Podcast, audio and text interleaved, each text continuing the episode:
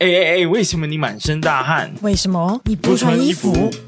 因为我在高雄热。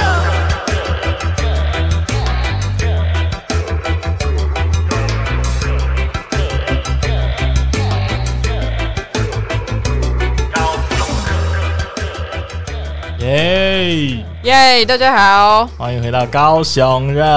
耶！今天真的蛮热的。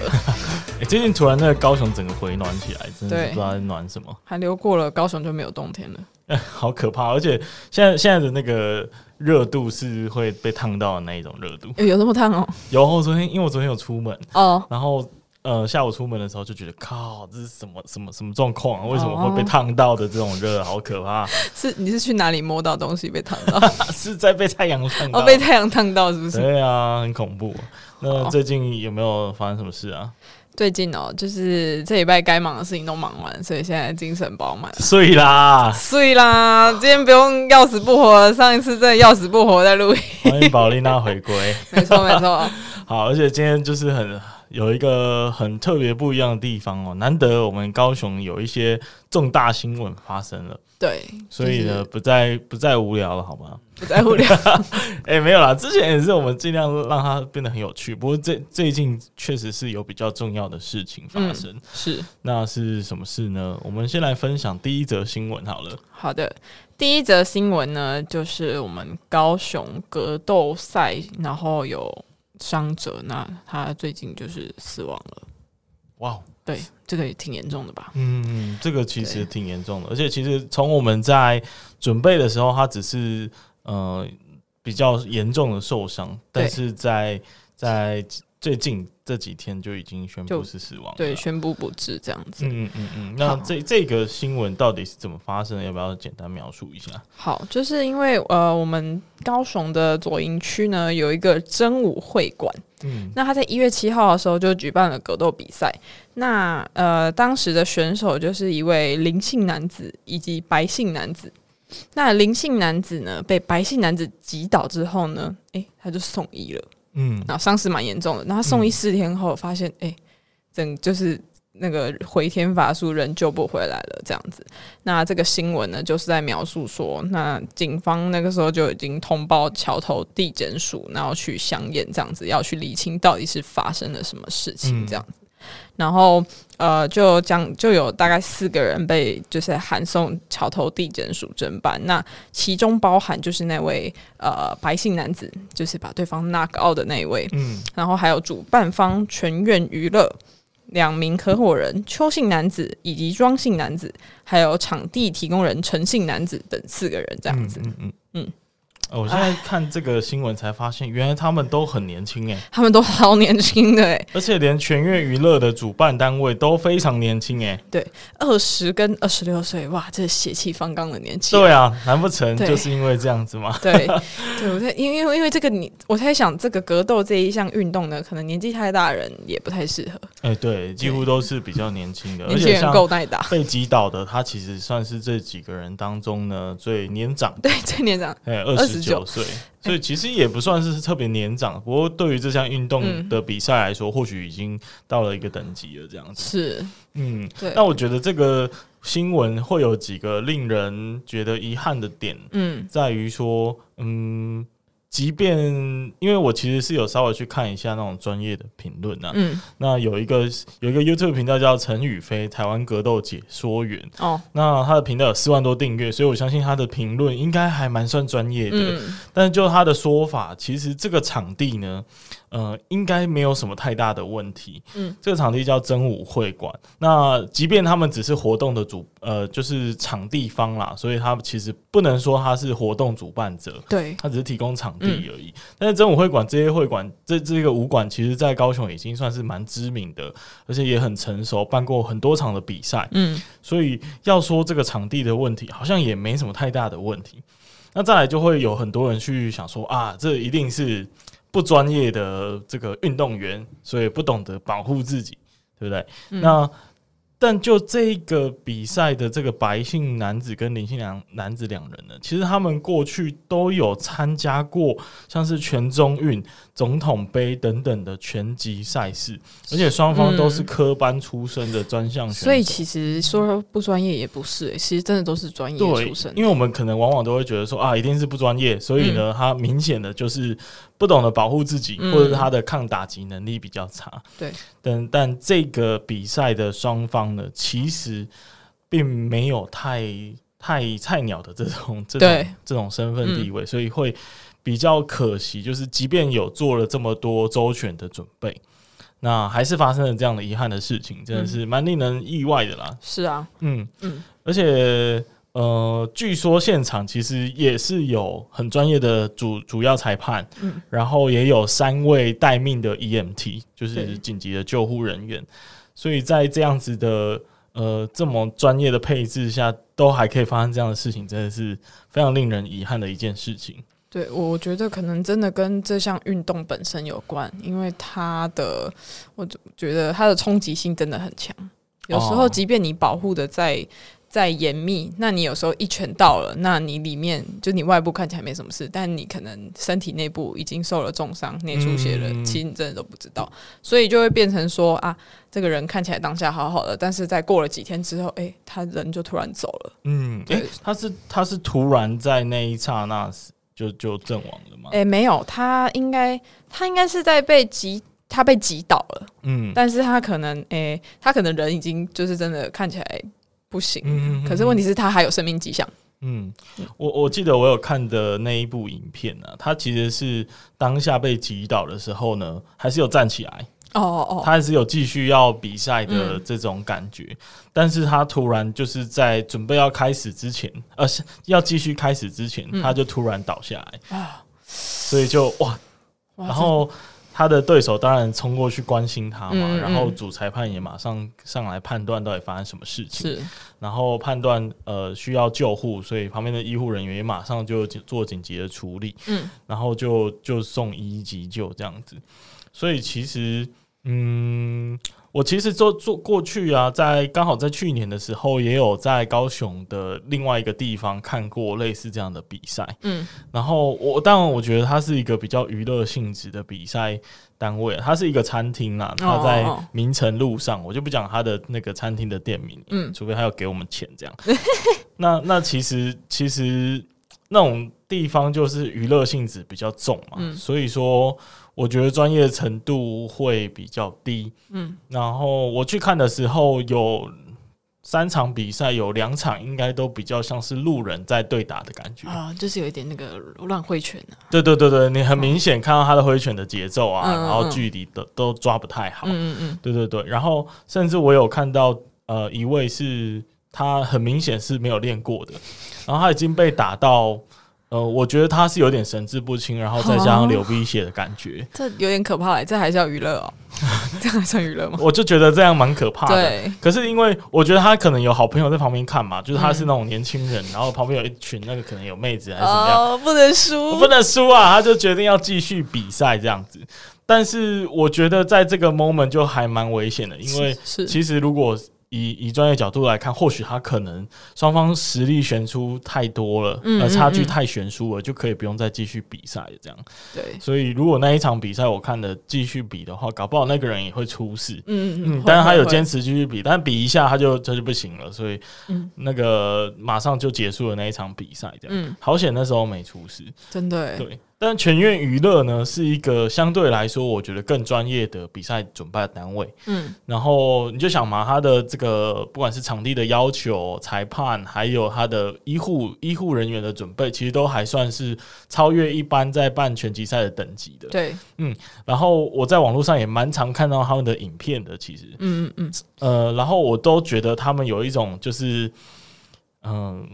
好像誓死要打死对方哦，这是真的，就是因为 这个，我觉得他们真的比较狠一点。对，因为拳击就是一个很有侵略性的那种活动，因为因为你不可能永远都在保护自己啊，你一定要攻击啊，对不对？所以就是啊，我每次看到我也是觉得，我其实也是看不太下去，因为我 我个人我个人每次看到有人开始喷血，我就会呃，好了，不要打了。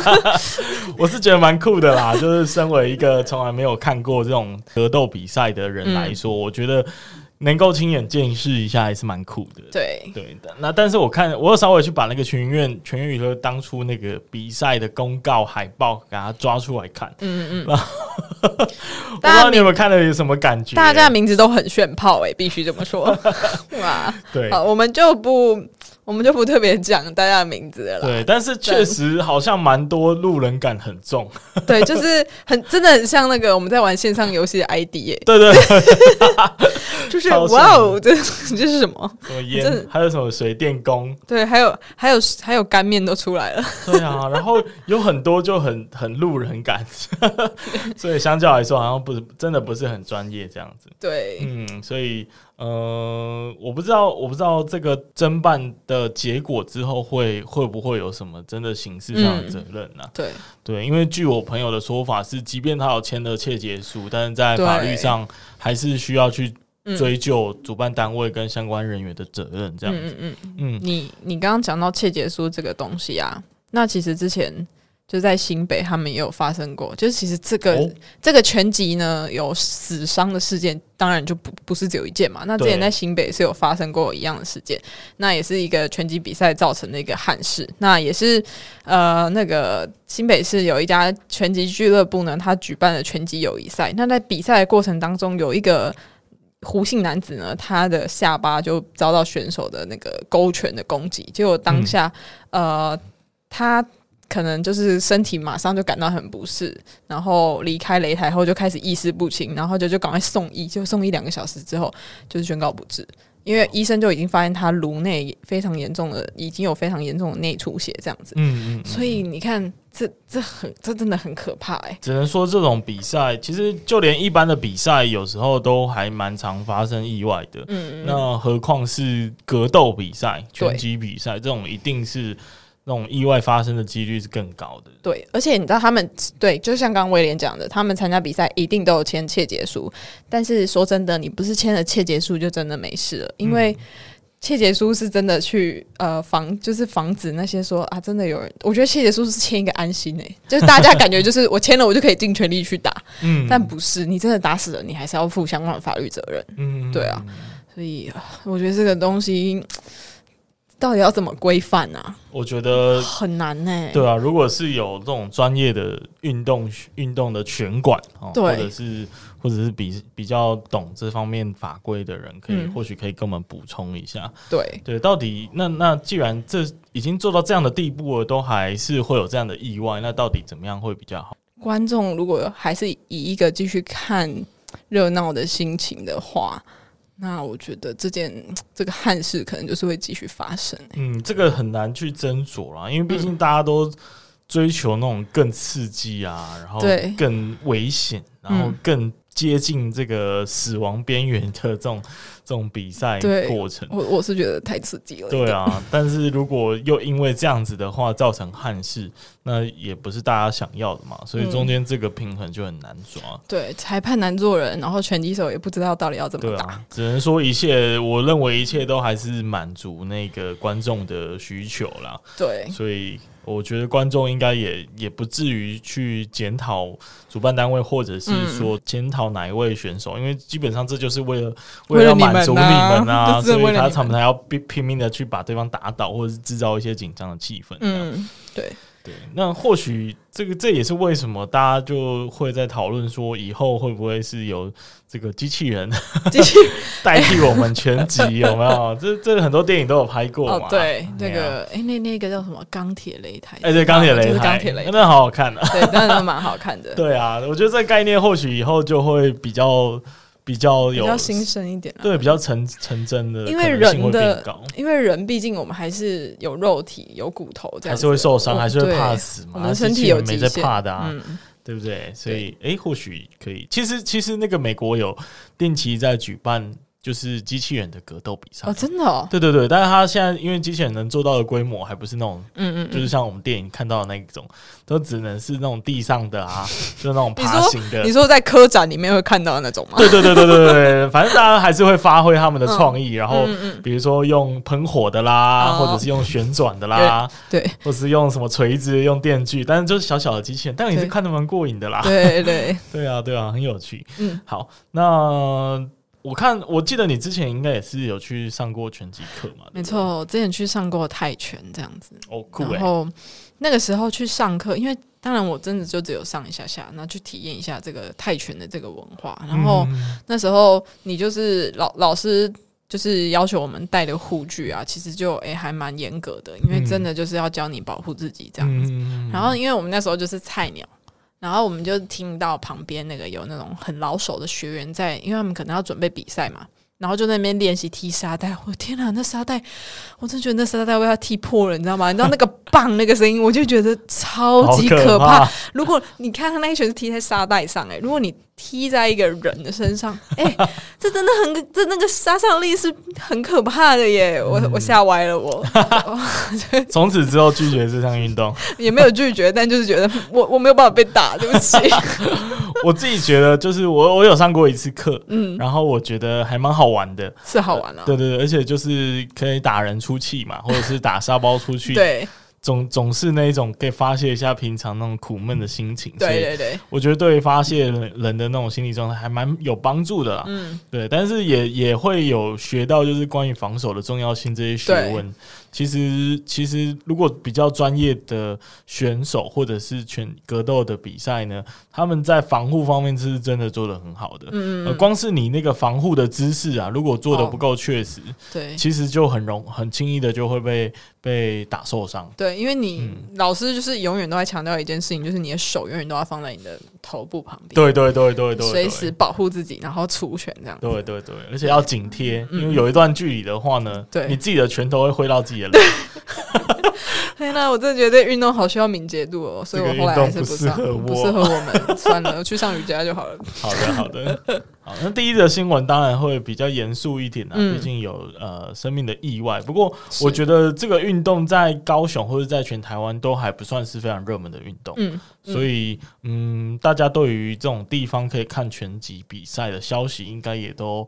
不太清楚，对，不过有兴趣的话，还是可以多多的去响应啊，多多多的去支持，因为我觉得个人觉得还是蛮过瘾的，就是对，嗯、呃，可能对于男生吧，我觉得女生可能没有那么爱看这个。哎、欸，我去的时候也超多美亚在，真的假的啊？好吧，我是没有办法看那个见血的美亚的，啊、自己讲。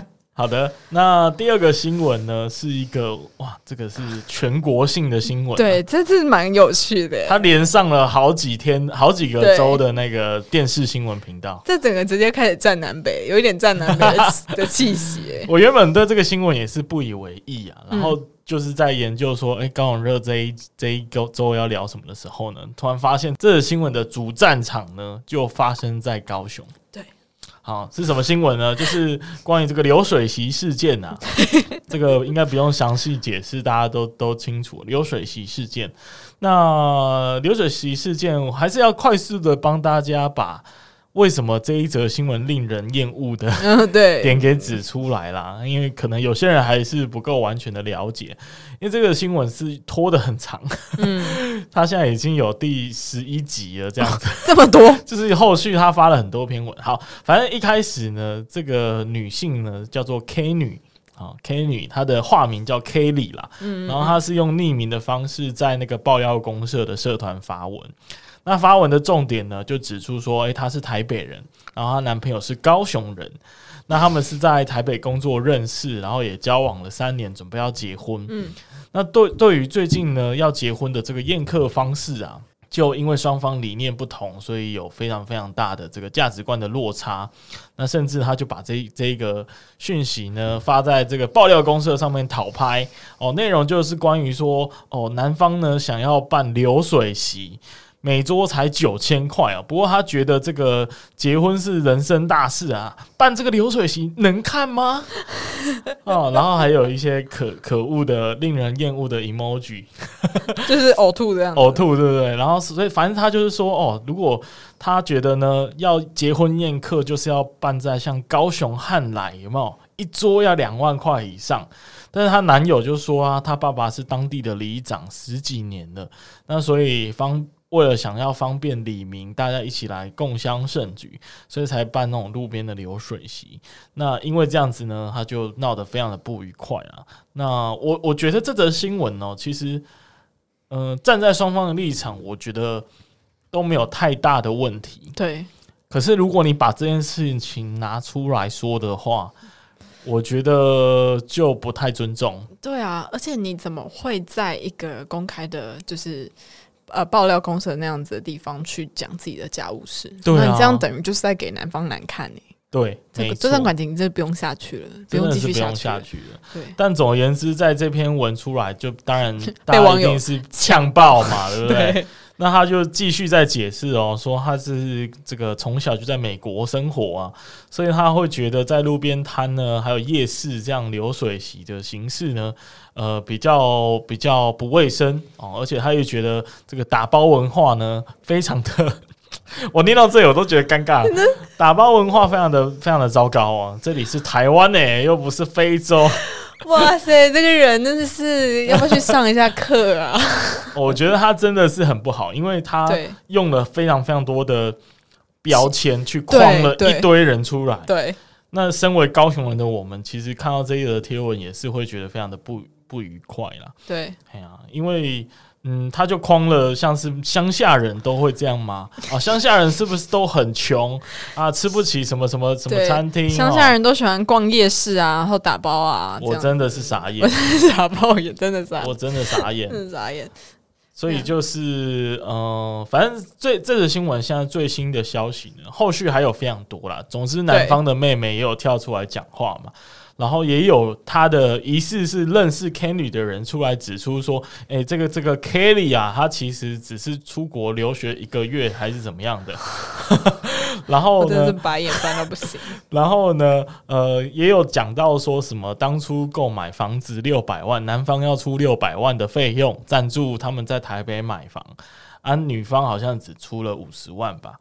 反正就是也是有这样子的差异啦，然后包含这个宴客的席次也是啊，男方呢其实是宴请了呃五十桌里面的大部分的金额啊，然后女方好像也只有出一部分的钱这样子，但是呃女方就是真的是讲的超难听，然后她也要求大家去体会，就是说一个新娘她想要完美的心理，这样有错吗？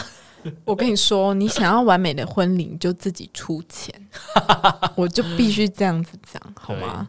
我我个人也是觉得同意宝丽娜的看法，就是你如果你你要有那个相应的本事嘛，对，你不能就是什么都靠别人，然后又嫌别人做的不好嘛。真的，哎、欸，你你人家你要不要看一下，你们家就是只有十到十二桌，人家多多足足多出了你五倍。啊、那而且多出的钱还不是只有五倍，超级多倍，好吗？你他好像只出了七七七十二万而已吧？对对，七十二万啊，人家六百万哎、欸，就是差很多、啊，数学很差哎、欸，这个 K 女。而且我觉得他最后竟然还要求说。如果要退婚的话，嗯、那刚当初说的这六百万呢，就不能退回去，不然你们就是诈欺。请问是有签约吗？就没签约啊。虽然口口头契约也算是签那个签约的一部分啊。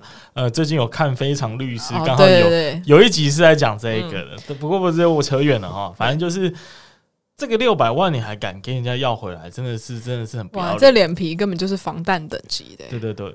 但的确，我觉得不管是男生或女生啊，反正在婚姻中的一方对自己的婚礼有有期待是正常的。对啊，他想要办个两千万的婚礼也无所谓。嗯。对，那你自己拿出两千万啊？对啊，就是，而且这种事情就是两个人要讨论嘛。对，他们已经牵涉到太多，就是家长的部分。他会把它拿出来贴文，就是讨拍嘛，对，对不对？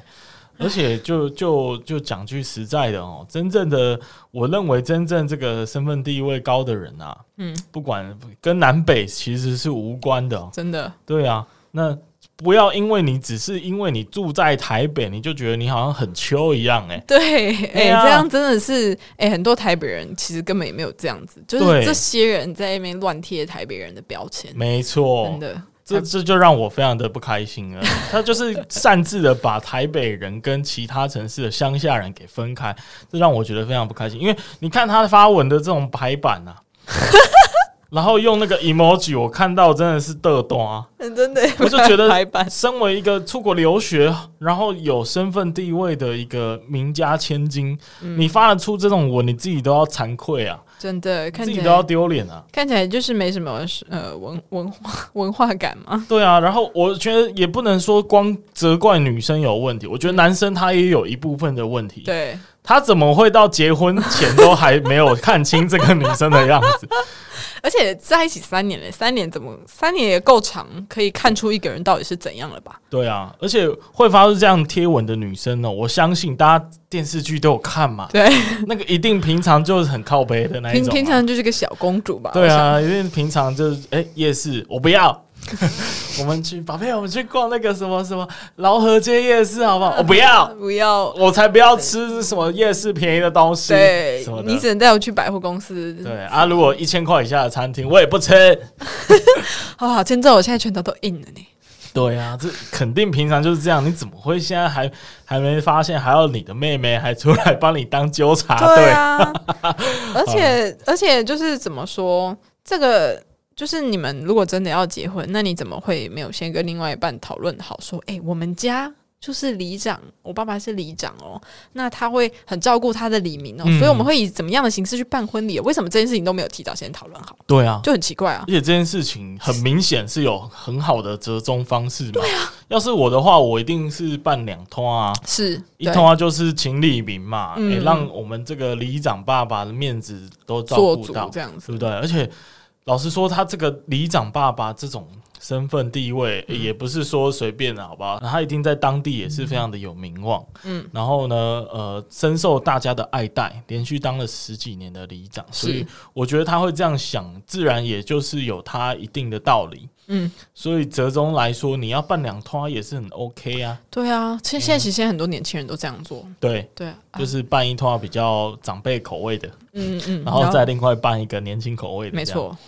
对嘛，所以其实有很多的方式啊，啊，你扯到就是网络上，然后有非常非常多负面的标签，我觉得真的很不 OK 啊。是，不过就从这个新闻上，当然我们讨论这件事情的时间点偏晚，已经很多人已经有讨论过一番了，这样子。对对对对对，所以我觉得借由这个事件呢，大家也学到了不少事情。嗯，像对我来说，我其实一开始是没有分得清楚。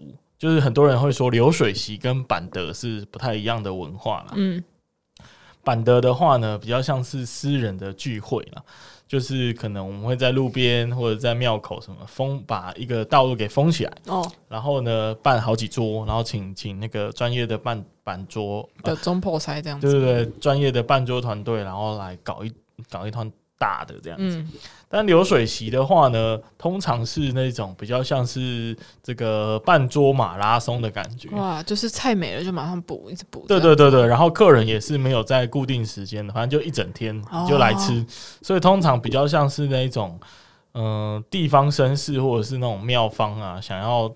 宴请相亲的那时候，他就会办这种流水席的形式，所以才才才叫流水席嘛，因为他的那个菜跟客人都来来去去的这样子。是好，所以那个板德的文化，我们也是有稍微给他学习一下。嗯哼，有。为什么为什么今天在高雄热讨论特别重要？因为板德呢，其实是高雄一个非常有地方特色的一个传统习俗。嗯嗯，尤其是在我们内门内门这个地方。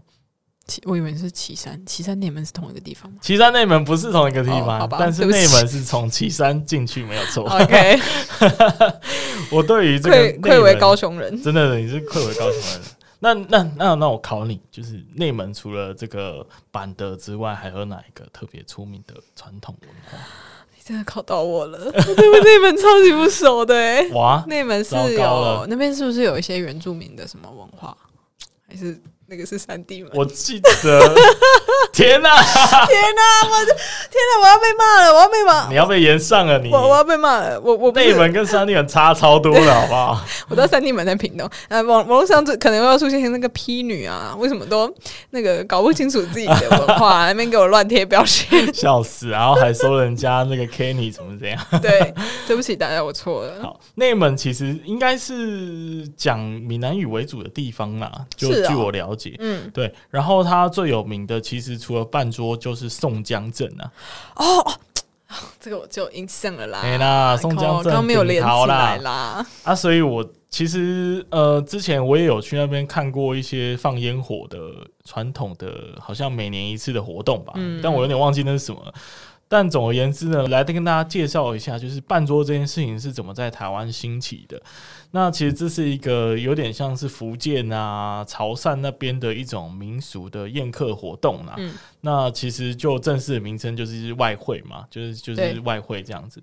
那其实我去一那个一零四找工作，你打半桌，他会跳出外汇厨师啊。对对对，他其实是类似这样的名字这样。那通常都会在马路呢，就是搭那个棚架啊，或者是在一些庙的广场等等，学校的操场或者活动中心作为举办的场地。嗯，然后现场呢就会搭起炉灶，然后还有非常多的这个备菜的这个地方，然后让这个所有的食物都是现场烹煮之后上桌，然后大家可以共襄盛举，一起享用这样。那所以从清朝以来呢，这个这个文化就慢慢的兴起了。当然一开始可能是，呃，可能是私家的酒楼，然后到你家去办宴席这样子。嗯、但农村地区就开始慢慢出现所谓的办桌这样子的的做法。那为什么会是在内门区这个地方是最有名哦？因为呢，内门区这边其实在一九七零年的时候呢，就有一位叫做汤猪脚。汤猪脚这个名字是怎么来的？他是不是他是不是什么潮州话还是什么闽南话？嗯，然后什么汤猪藤藤迪卡，好奇怪，这样我有点想汤猪嘎，我算了，就很可爱的一个名字啦。好，那这个藤迪卡呢是一个中破塞，中破塞 啊。那时候他很聪明哦，他培养了很多学徒，然后让大家自立门户之后呢，又再出去招收徒弟。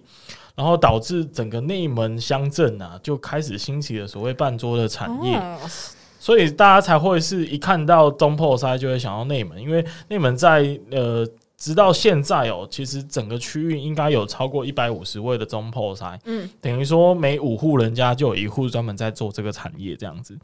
所以才会由这个台湾的交通部在二零零一年的时候呢，将内门的办桌游列为台湾地区十二项大型地方节庆活动之一。哦，原来是这样子。嗯，所以算是一个有官方认证的一个传统文化就对了。嗯，嗯，那我不知道说大家有没有很常在吃这个板德？嗯、呃，我我已经不记得自己上次吃板德是什么。哎、欸，其实我一直以为板德是一个全国都有在做的事情。呃，我觉得没有，真的没有，吗？我记得真的是台北比较少，是不是？台对，因为呃，我觉得你必须就是好以现实面来考量，台北很少有地方可以让你封街，哦、去就是办整个办桌文化，你一定会被邻居骂，你真的百分之百被骂。可是因为可能、嗯、呃，其他的县市那比较。呃，没有这么多高楼大厦的地方，嗯、那它当然就有很多的路可以去给你做封街来做这个办桌的事情。哦、因为我记得我小时候就是超常吃板德的啊，对，就那种庙啊，一下子天公生日，嗯、然后一下子谁请客这样子，对，对对对。对不过随着这个板德算是越来越少见了，我上一次吃应该也是好久以前了，在对啊，吃那种就是庙庆庆嗯嗯庆神明庆生的那一种场合。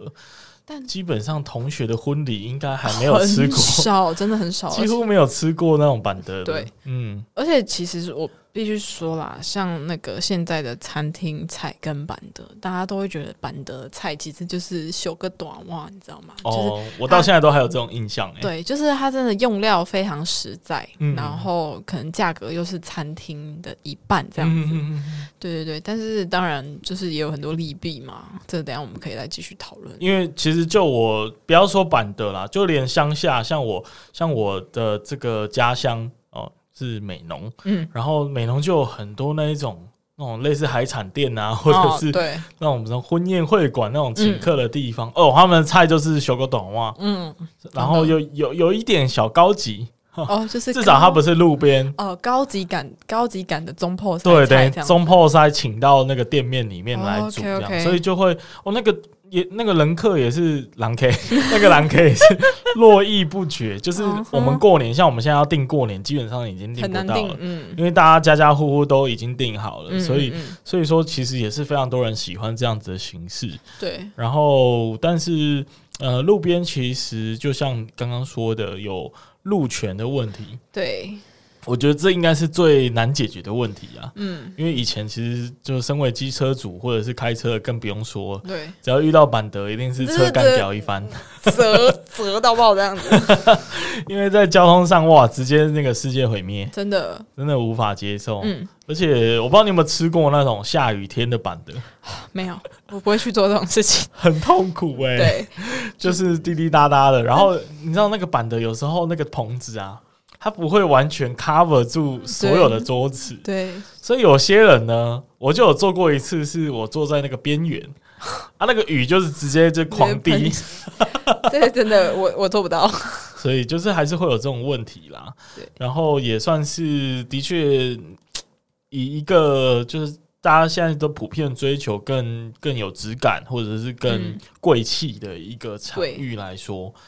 在路边确实，大家就是现在可能觉得没有那么喜欢，嗯，所以呃，依据现在就是目前中破塞的说法呢，他们说以前在这个板德的高峰期啊，一天赶十场都不是问题，哇塞，一年下来大概可以两万五千桌，但是现在一个月呢有五百桌就很好了，嗯，所以这个文化确实正在消失啊，而且就像你刚刚说的，嗯，这个是早期传统士绅。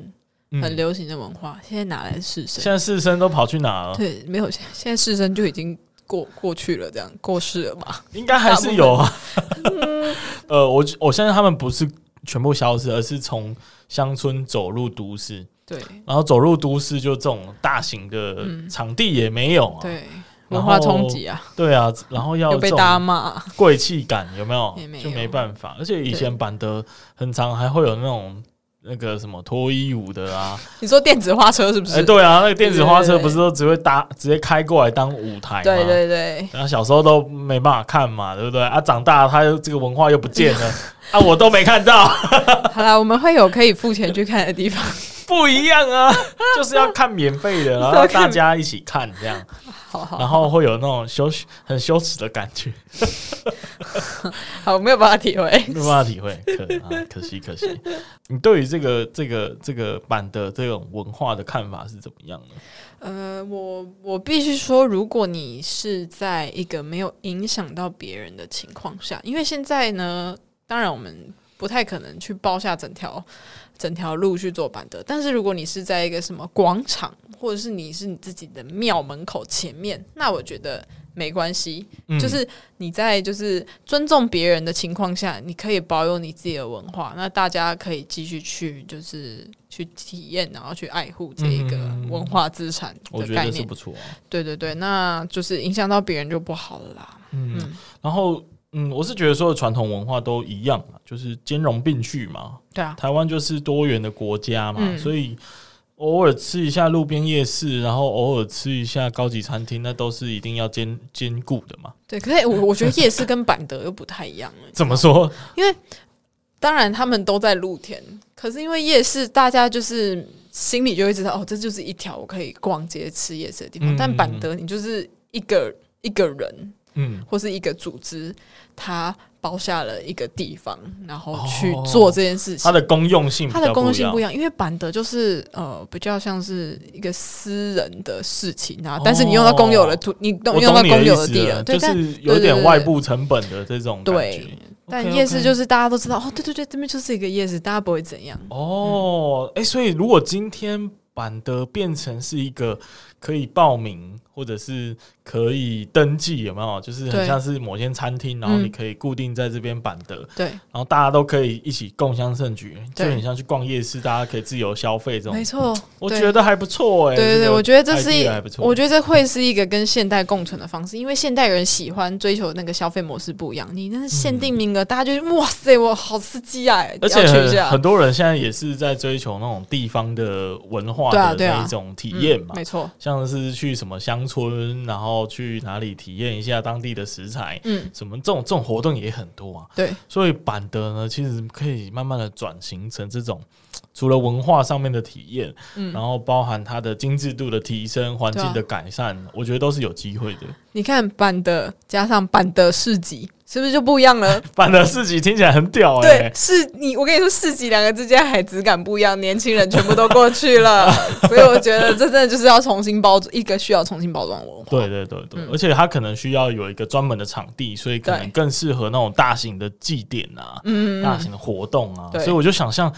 可不可以？可不可以？今年大港开唱可以 来个板来个版的，对哦，有一个有一个 rock and roll 的版的活动，我觉得应该超赞的吧。大港开唱的主唱呃，对，主办单位你们听到了吗？主办单位听到了吗？对，主办单位我们我们有这个提议哦，你们可以思考看看。今年四月就要举办了，我们现在都还没有收到你的邀请，所以我们觉得非常的担心，在此呼吁，关我们什么事？而且他们票根本是完全抢不到的。对，就好吧，算了。我不知道何时才能满足我看到大港开唱的心愿，真的。而且今年有赶实名制，真是。哦，越来越难了，越来越难了。嗯，好的，好的。总而言之呢。呃，我们还是以高雄热的立场，我们还是希望这种文化可以保存，但是可以走向我们刚刚说的精致化，或者是说结合不同的活动形式，嗯，然后让大家都可以一起来参加，而不是一个私人的聚会，这样我们大家就很难参与嘛，很难参与，然后你又站到公共空间，欸、对，阿内姆汤，阿内姆汤，哎，听起来真的不太好，有东西就要跟大家一起分享啊，也是，啊，红包我们还是会照包嘛，对，只是新人我们会不认识这样，对对对。好了，以上就是高雄热这一个周的新闻。哇，这周新闻真的是络绎不绝，是最近资讯量满满的。对啊，对啊，对啊，希望大家还是喜欢呢。对啊，如果有一些关于我们节目聊的想法，啊你有不同的观点，也欢迎你就可以到 IG 上面跟我们聊一下。是的，那我们今天节目就到这里啦，大家下次再见，拜拜。